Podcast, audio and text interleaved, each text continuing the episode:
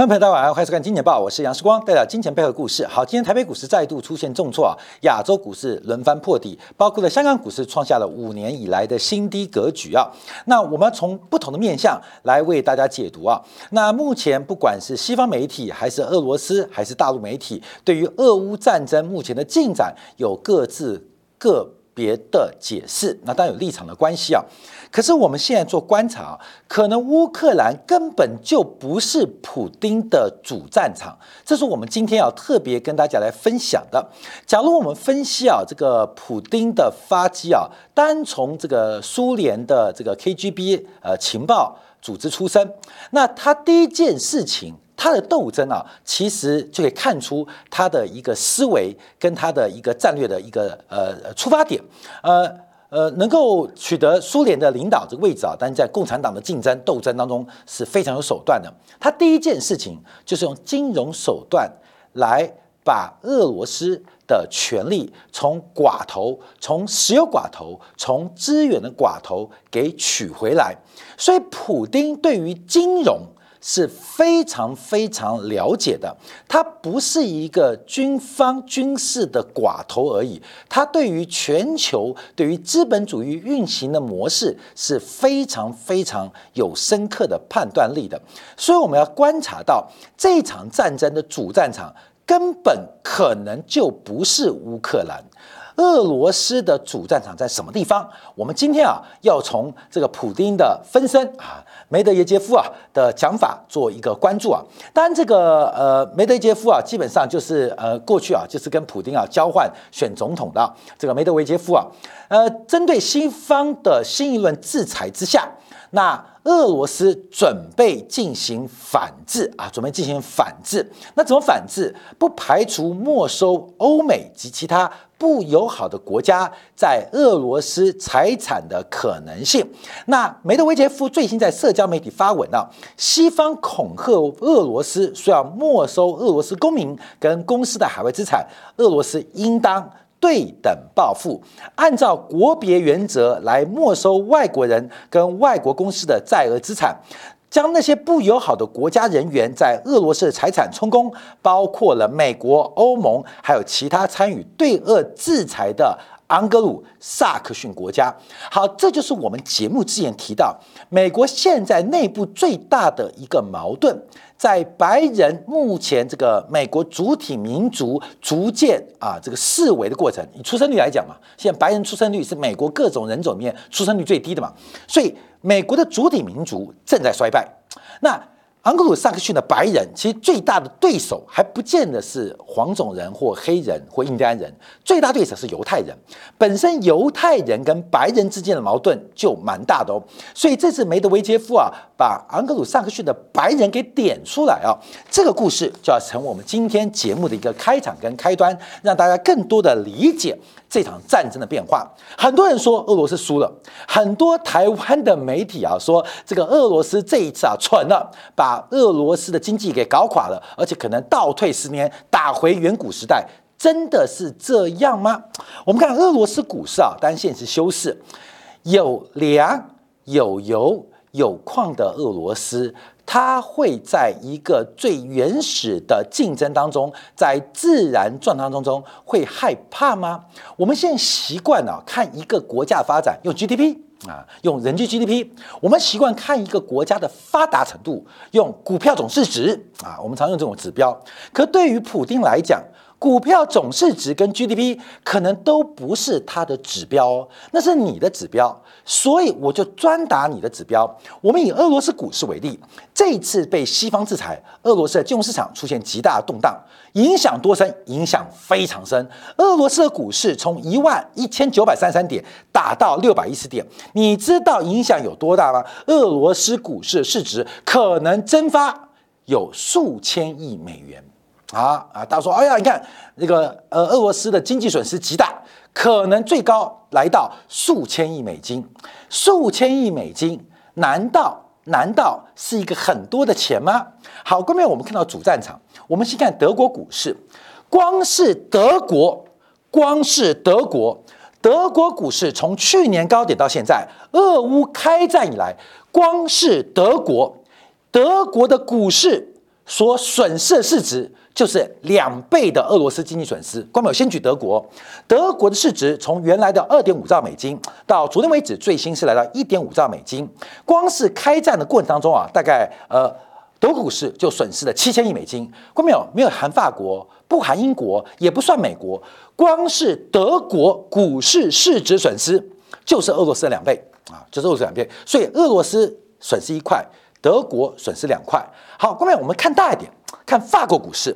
那这个泛欧市场、泛欧交易所就代表整个欧洲啊，这个主要的市场啊，包括了荷兰阿姆特丹、阿姆斯特丹的交易所，包括法国巴黎证券交易所，包括比利时，包括葡萄牙，包括英国这个联合成立的泛欧交易所。光明，你知道市值减少多少吗？从今年的高点七千三百八十点到昨天为止五千七百五十六点，光是泛欧交易所的总市值就减少了将近三兆，就三兆，不含德国。也就是德国损失是俄罗斯两倍，整个欧洲股市损失是俄罗斯的十倍，所以这就是伤敌自伤一百啊，自损一百，伤敌一千。假如按照西方过去几十年标准，用 GDP 来衡量一个国家的经济发展的程度跟经济的体量，用股市市值来衡量发达的程度。那这是西方指标哦。这一次，普京给西方世界的重击是比我们想象中大的非常多，大的是非常非常多。所以，我们先举例啊，包括德股市跟泛欧交易所，你可以看到这是到底谁重伤？是俄罗斯经济重伤吗？还是欧洲经济重伤？除了欧洲之外，我们来看一下美国股市啊，从纽约交易所。纽约交易所的观察啊，从今年年初一月五号的三万六千九百五十二点，到昨天啊，哎，跌的不多，跌到三万两千八百一十七点。那光是这个跌幅，美国股市市值就损失了二点八兆，指的是纽约交易所。一个纽约交易所就等于全欧洲的损失，一个纽约交易所就等于欧洲整个市场的市值损失。美国只有纽约交易所吗？当然不止。当然，我们最常听到的是纳斯达克。科技股啊，交易为中心的平台，纳斯达克啊，这个交易所啊，在今去年高点一万六千两百一十二点呢，我们看一下，光是过去这一段的跌幅，大概损失了两兆美金。所以现在啊，我们到今天为止啊，三月八号啊，今天妇女节来盘算一下，这个德国的损失是俄罗斯的两倍，欧洲的损失不含德国是俄罗斯的十倍。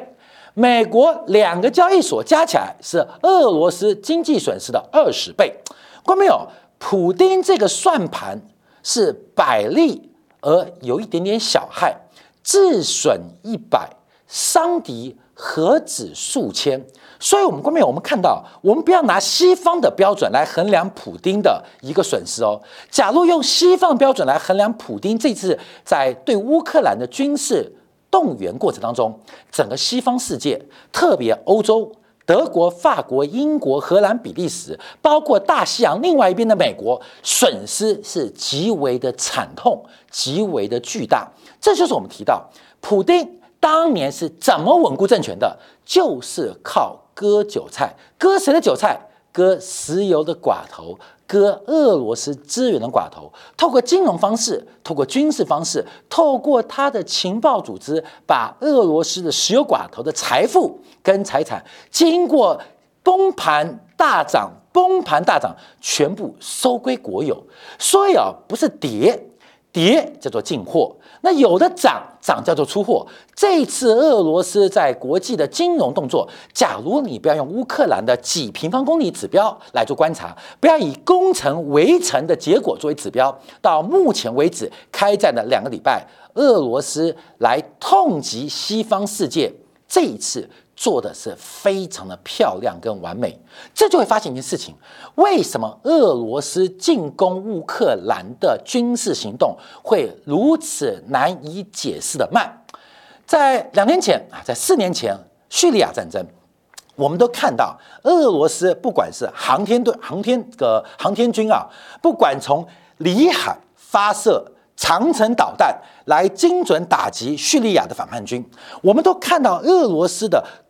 这个空中武器投射的力量是非常巨大的，可这一次俄罗斯的航天军感觉没有建树，这一次俄罗斯的装甲洪流迟迟不肯进驻，包围基辅，排了六十四公里。有人说是没油了吗？是没粮食了吗？还是俄罗斯士兵在睡觉？哎，各位朋友，我们都不能解释为什么俄罗斯部队会如此的缓慢，因为关键不是包围基辅，关键不是占领基辅，关键是俄罗斯的部队真正要打击的要害不是乌克兰人，而是要打击西方的资本市场，打击西方的资本主义。我们这边就要特别提到，美国纯世界霸主有三大法宝，第一个。美元啊，美元是世界的货币，我的美元，你的问题。第二大的是美军啊，全球各地都有美国部队的驻守。第三个抽象到美国梦啊，美国梦，美元、美军、美国梦，形成了美国控制世界的三大法宝。那这一次我们观察美国梦啊，美国梦不存在。我们昨天节目特别提到，整个生命自由。财产权，这个财产权都因为这次制裁俄罗斯被动摇了。那加上美国现在那个自由车队怎么绕绕绕，先包围华盛顿嘛？美国梦还在吗？啊，不知道。强大的美军面对有核子武器的俄罗斯，完全没有发挥的空间。那这一次的美元呢？哎，美元倒是转强，可是美元的转强立基于收割欧洲的财富。所以我们看到，不管从短期的一个战场管理，还是长期。其对于美国的挑战，这一次乌克兰战争，观众朋友，我认为打不完，而且随时来控制美国股市。所以我觉得普京啊，现在动作，他可能是看波浪指标，有可能是看 K D 指标，有可能看是威廉指标。你懂意思了吗？就是美国股市或西方国家假突破即将确认的时候动兵。啊，当你跌升 K D 背离的时候，哎，收兵让你反弹。等你反弹完之后再动兵。各位，现在全球最大的主力就是普丁。普丁做什么？各位还记得吗？在二月二十号，当时拜登说。俄罗斯要进军乌克兰，当时的普京一下进军，一下撤军，这就是他军事战争演习。俄罗斯部队一下进，一下退，一下攻，一下撤。其实当时就试炼出国际市场对于俄罗斯军方的行为的一个投射反应。这个演习完之后，哎，普京觉得哎有用哎，我前进一百公里，欧洲、美国股市大震荡；我退后一百公里，哇，欧洲、美国股市大反弹。哎。这个一来一回当中，确认了普京这一次军事行动的真实打击目标，这就是我们要特别做观察的。所以我们可以看到，这次全球市场影响非常大。俄罗斯用一块钱换取西方世界，现在算起来大概五十块钱损失，这个杠杆有多高啊？观众朋友，你投一块钱，敌人就要赔五十块钱；你损失一块钱，敌人损失五块钱，这个啊就像以少击多啊。淝水之战，透过一点点的杠杆，一点杠杆。那普丁现在做阿基米德嘛，给我个杠杆，我可以撬动全宇宙啊！给我一个杠杆，就是十五万的部队，把全球的股市短短两个礼拜打掉了，快要十兆美金哦，不含包括了西方国家，包括了欧洲、美国，全球市场。搞掉了快十兆美金，请问到底是谁赚谁赔？所以我们要从不同的维度啊来解读、来预判普京的真实意图，要打击北约，要打击欧洲，要赶走美国。关键，美国能够嚣张的地方，不就是它的金融霸权吗？美国能控制世界，不就是美元很畅行吗？那如何打击美国？如何打击美元？如何打击北约？从根本打起，打掉你的市场。冲击你的财富，基本上就是西方世界一个非常大的危险。好，我们看到这几天啊，美国股市很特别，尤其我们看到几档美国绩优股跌幅非常巨大啊，包括假如大家有注意到这个做球鞋的耐吉 Nike 啊，Nike 的股价从一百七吧，才三个月时间跌到一百二，哎。Nike 股价怎么了？我们看麦当劳，这次麦当劳股价跌得也非常快哦，从一月四号才刚刚创下历史新高，在过去几天成为美国股市最大的前三大跌幅的上市公司。为什么？为什么啊？为什么？因为麦当劳在俄罗斯的耕耘非常久，而且俄罗斯。在俄罗斯的展店主要是以直营店为主。我们都知道，全球最大的不动产上市公司麦当劳不是第一就是第二。麦当劳直营店很多的店面是用买的哦。我们常知道，麦当劳真正赚钱的是在不动产当中创造了巨大财富。那麦当劳在俄罗斯恰恰好都是直营店，有将近八百家的分店，在乌克兰也超过百家的分店，全部是自购自持的，超过七成。这一次惨了啊！这次惨了，麦当劳除了营业额啊两 percent 不见了，收入九 percent 不见了，利润三 percent 不见了，最重要的是在俄罗斯的投资全部黄了啊！这八百家黄金的店面，看没有？普丁。轻轻松松的收到自己的荷包当中，哎，那你说啊，那普丁海外资产被没收，我跟你讲，普丁海外资产有什么关系？这一次啊，西方国家无差别的制裁，恰恰好，普丁开香槟庆祝。为什么？因为很多普丁的政敌，他们的资产这一次都被西方国家给没收普丁开香槟都来不及了，我瑞士被没收的没关系，我找你麦当劳来补。你懂吗？各位没有？麦当劳店面哪一个不是黄金店面？麦当劳在俄罗斯的自持比例超过七成，你知道吗？黄金店面买是买不到的哦，想买用钱买不到的。嘿嘿，你制裁我，我制裁。所以梅德韦杰夫为什么讲这句话？就是你制裁我，你没收我一分地，我没收你一家黄金店面。哈，麦当劳哭了，麦当劳好不容易买了那么多，因为莫斯科啊，过去几年啊，其实呃这个。房价涨得非常凶，其实光是麦当劳在莫斯科的黄金店面的潜在利益就可能上达百亿美金，现在全没了，这百亿美金会入到谁的口袋？普丁现在来不及算，普丁家里的这个数钞机现在可能烧坏了，因为光是麦当劳一家，看到没有？普丁可能就可以吃三代啊，你懂吗？呃，一家店面养一代嘛，几百家店面。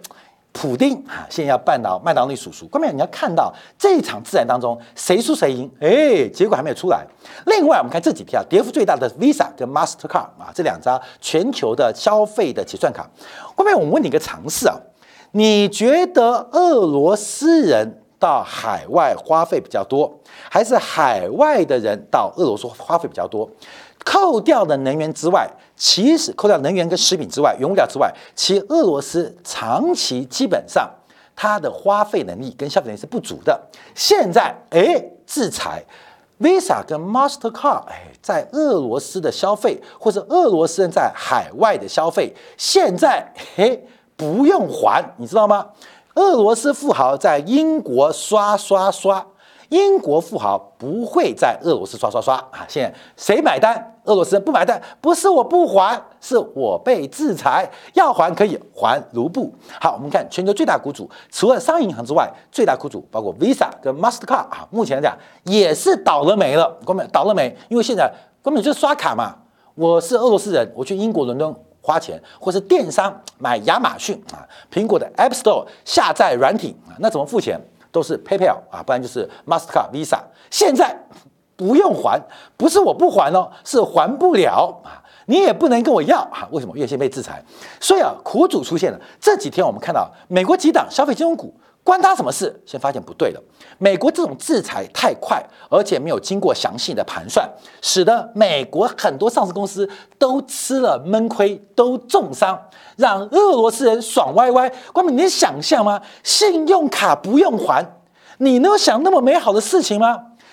拜登就像是可爱的天使一样，照顾了数百万俄罗斯的青年。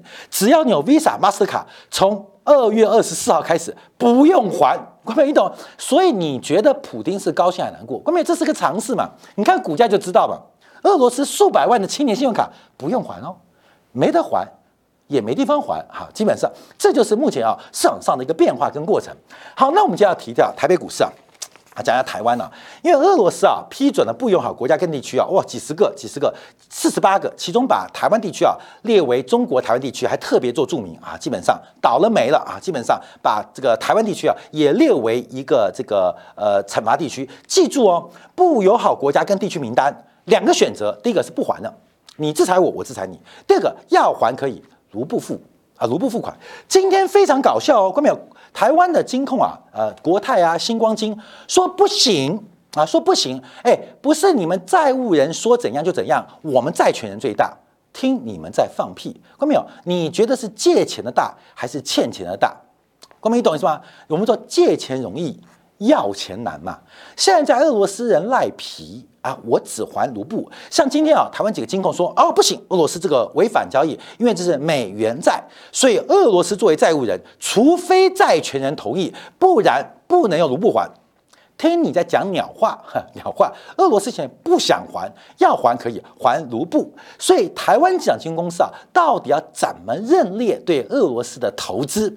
每一家公司大概都有两两三百亿啊，包括国泰啊、星光金啊，因为总资产规模大嘛，虽然比例不高，可算起来都两三百亿。两三百亿现在怎么办？要美元吗？不可能啊！踢出 SWIFT 啊，那用卢布还你又不接受，怎么办啊？怎么办？所以，我们看到目前啊，台湾呢这个政府的态度啊，使得这家金融公司有的瞧，到底用什么样方式来认列俄罗斯的一个债权投资啊？按照正常的关系，应该是全部打消。全部打消，所以台湾大概有一千四百七十亿保险业者大概打掉，台湾金融业者在俄罗斯的破险部门大概是两千亿啊，两千亿应该按照目前观察，应该要全部打掉，全部打掉，因为你要不到钱嘛，还是跟 Visa、Master 一样嘛，人家就算要还钱，还不了哈，没有 Swift Code 哈，怎么还？哥们，你懂意思？不是俄罗斯赖皮哦，你把它踢出去之后，他没有。SWIFT 可以做换还钱啊，就算俄罗斯想还这个钱，他没办法还。我海外的美元被冻结，从国内调钱没有 SWIFT 扣还不了啊！你懂？现在搞笑了，只有台湾吗？不是，全球金融市场现在都要注意到俄罗斯的有毒资产。到底有多少？现在就不要还了。好，观众朋友，我们看这个市场的反应啊，因为这个俄乌的冲突，它可能我们讲这是一个世界上一个极大的一个变化。从 KPMG 几个会计事务所撤离莫斯科，关闭莫斯科的这个分公司跟交易呃事务所，我们就知道这个事件可能长期啊。那这个也本来就配合。本来就配合美国的紧缩周期。好，我们看到今天台湾的台币啊，台币今天再重贬啊，贬到了二十八点三九，直接来挑战一年的新低，一年新低。你从一年新低看不出来哦，因为台币在二十八块，看到没有？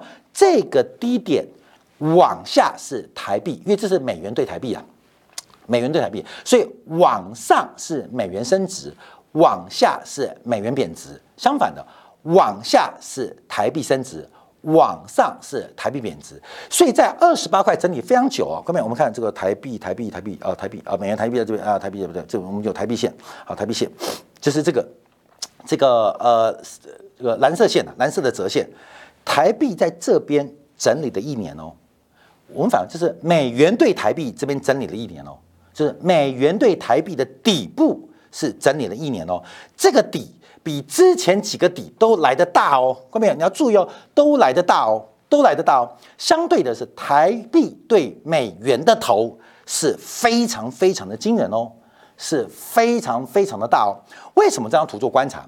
因为啊，整个台币的发展，在一九九七年亚洲金融风暴。台币从当时的二十六块、二七块，一口气贬到三十五块啊！因为台湾被迫被美国收割，收割韭菜嘛，就一直贬到三十五块。从一九九八年慢慢缓升、缓升、缓升、缓升、缓升，从三十五块跟蜗牛亚透过了将近二十五年时间，终于从三十五块升到现在高点二十八块。而这段时间外资是不断的买超，从一九九八年六月到二零一七年的六月，外资在台湾总共买到。四点三兆台币换算美金的话，大概一千五百亿美金，一千五百亿美金啊，大概四点三兆、四点四兆台币啊。可从二零一七年六月开始，基本上外资进不管是什么加息、减息还是新外企，都是。大幅卖超，今天外资又卖三四百亿啊，所以光是今年外资就卖了一点三兆。好，各位什么时候可以把四点三兆卖完？我跟你讲，不用卖了，因为从二零一四年我不要从一九九八年啊光是二零一四年以来这八年啊七年时间加去年七年时间，外资平均每年领六千亿的股利，所以光这七年本钱你回来喽，现在就大卖，所以现在不割台湾韭菜，割谁的韭菜？在台币最便宜的时候开始买台股，在台币最高的时候开始不断的抛售台股，外资目前的成本趋近于零。那外资主要的开始的卖点是在一万点。在一万点。所以，观众朋友，台北股市很妙，我还是要举举这个台湾第一首富富邦蔡家的发迹史。蔡万才作为台湾这个国泰林园集团的老三，股份比较少，所以当时在一九八八、一九八九年决定把国泰人寿的股票卖掉，来准备创业。国泰人寿他卖多少钱？按照后面故事，他再从九百块卖到一千三，关没有？九百一千三，你乘以十，九千点。到一万三啊，就是外资的逻辑。好，这个是蔡万才，现在台湾第一首富哦。他们家族他两个第一首富。另外，这是台北股市的外资。那后来国泰人寿涨到一千九百七十五块，台北股市涨到一万八千六百点啊，你就这样算，一模一样。你会觉得外资是蠢蛋，涨到一万八，可是九千到一万三就开始不断的卖。这就是逻辑。为什么有钱有钱？因为蔡万才从九百块卖到一千三，最后卖了他三万多张嘛，啊，三万哎七万多还是三万多张。后来靠了这个哎三万多不到三万张，总共卖了一百多亿两百多亿啊，卖一百多亿还两百多亿啊，基本上卖完卖完之后哦对呀不是他占国泰人寿百分之三股权一万多张，卖完之后就是富邦集团的第一桶金就这样来的啦。那国泰金控涨一千九百七十五块，国泰人寿。你觉得蔡文才是笨蛋吗？现在看出来谁是笨蛋了？好，看没有？外资不是笨蛋，因为外资的观察，台北股市万点上都泡沫。从他的动作，不是我讲，他的动作就告诉我们为什么这边卖，而且持续卖。因为对于长期外资观察，除了本钱收回靠的股利还有资本利得之外，台北股市一万点上就是泡沫。这不是世光讲的，是外资的动作。就是一万点以上，台北股市长期，台湾长期是卖方，好，现一万八，啊，现一万八，所以我们要做个简单的一个侧幅来做计算。好，这次台北股市我们在呃之前画过侧幅满足啊，其实找得到。那今天是跌破的一个非常重要的长期上升轨道啊，上升轨道，这个上升轨道已经跌破了，就今天这一根长黑了，就这个长黑了。那我们现在等幅测距，但这个。长期的大颈线上升轨道被跌破，可能未来几天会反复震荡，因为下礼拜这个台子期结算嘛，可能会震荡几天。可是第一段车满足出来了，看到没有？第一段车满足出来了，你自己算嘛，大概是一万五千三。第一段哈，第一段就是一万五千三。那只会跌一段吗？头那么大，假如跌两段呢？跌两段呢？跌两段还比外资卖得高。叠三段才会显得犹太人很聪明，叠第四段才能证明美国是世界最会玩金融的。请问台北股市跌几段？我不知道，观众朋友，我们就拭目以待。这要特别提醒大家来做一些观察跟留意的一个方向。好，另外我们在网上追踪啊，好，观众朋友，这视线上，这个美国要割韭菜，那俄罗斯打金融战啊，基本上对于新市来讲影响非常巨大，大家特别要要要要留意啊。那我另外观察，因为这个金融战讲回来，我们看到在目前来讲，这个有毒资产，未来几天我们要做这个重点哦，观众朋友，俄罗斯跟雷曼兄弟其实非常像哦。它对于全球金融业影响非常大。我们先举这个例子啊，因为这一次对于呃俄罗斯资产最多的是，竟然是瑞士哦。瑞士是个别国家对俄罗斯资产最多的一个单一国家，高达五百六十八次。整个欧盟制裁俄罗斯只有五百一十八个，法国五百一十二个，美国只有两百四十三个，瑞士甘做马前卒，制裁五百六十八个。你知道会发生什么事情吗？外面有，今天就有个新闻，彭博开始追踪啊。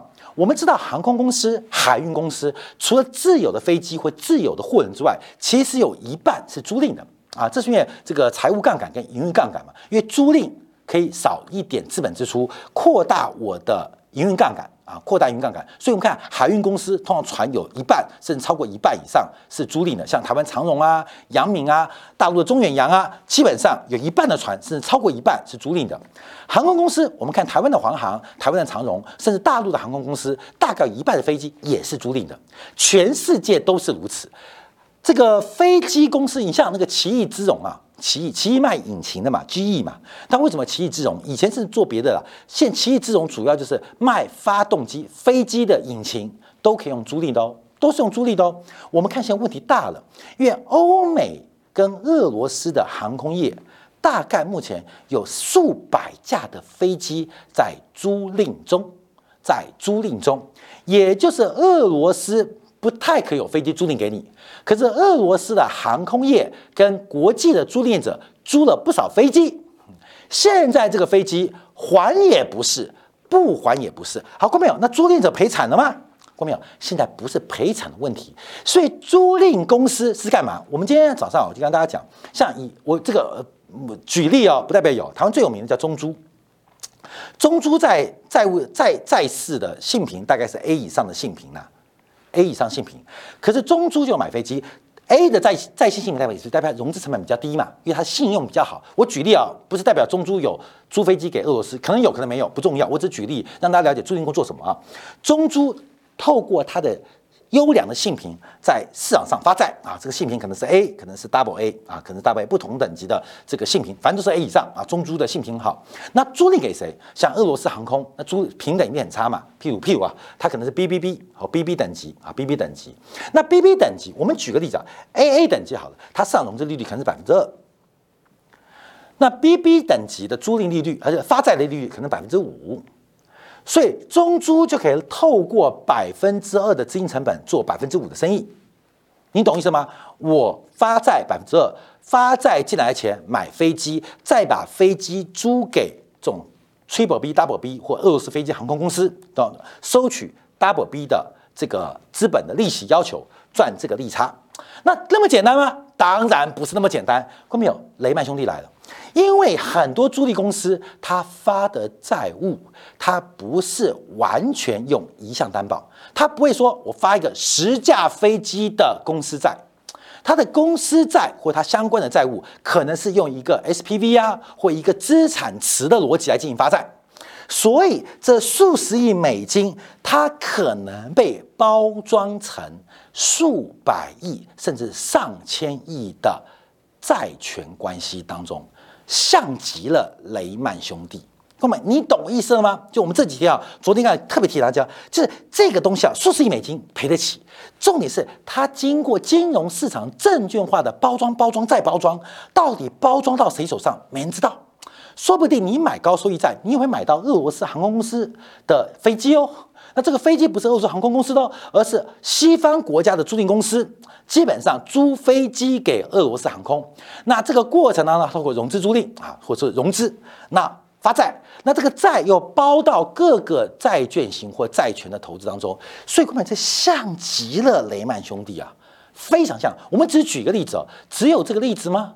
像最近啊，那个意大利不是没收俄罗斯富豪的这个这个船吗？那个游艇，据说数亿美金，结果俄罗斯富豪不急，急什么？急银行。为什么你不能乱没收？因为那个船算是俄罗斯富豪的，可是他跟我用这个船抵押贷款借了好多钱，你没收之后，那谁还我钱啊？各位，现在大乱啊！现在大乱，所以俄罗斯它变成啊，以西方标准，它现在的所有的资产或债权都变成有毒资产，而这个有毒资产在经过那么多年的金融证券化的包装，到底藏在哪边？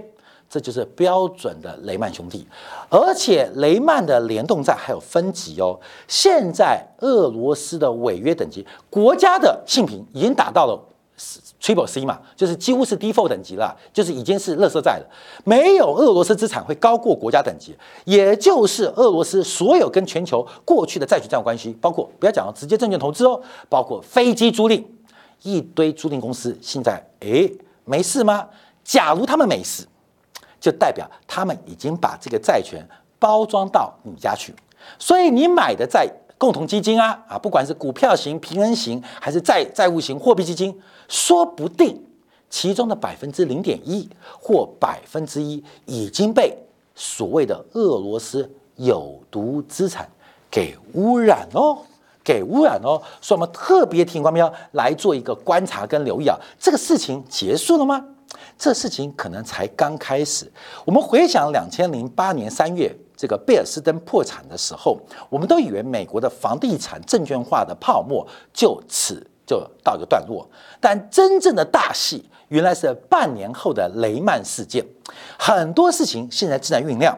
当美国次贷风暴爆发的时候，大家都看到了问题，但不知道之间的关系。我们现在看到俄罗斯的危机，到底是俄罗斯危机，还是西方金融世界危机？我们拭目以待。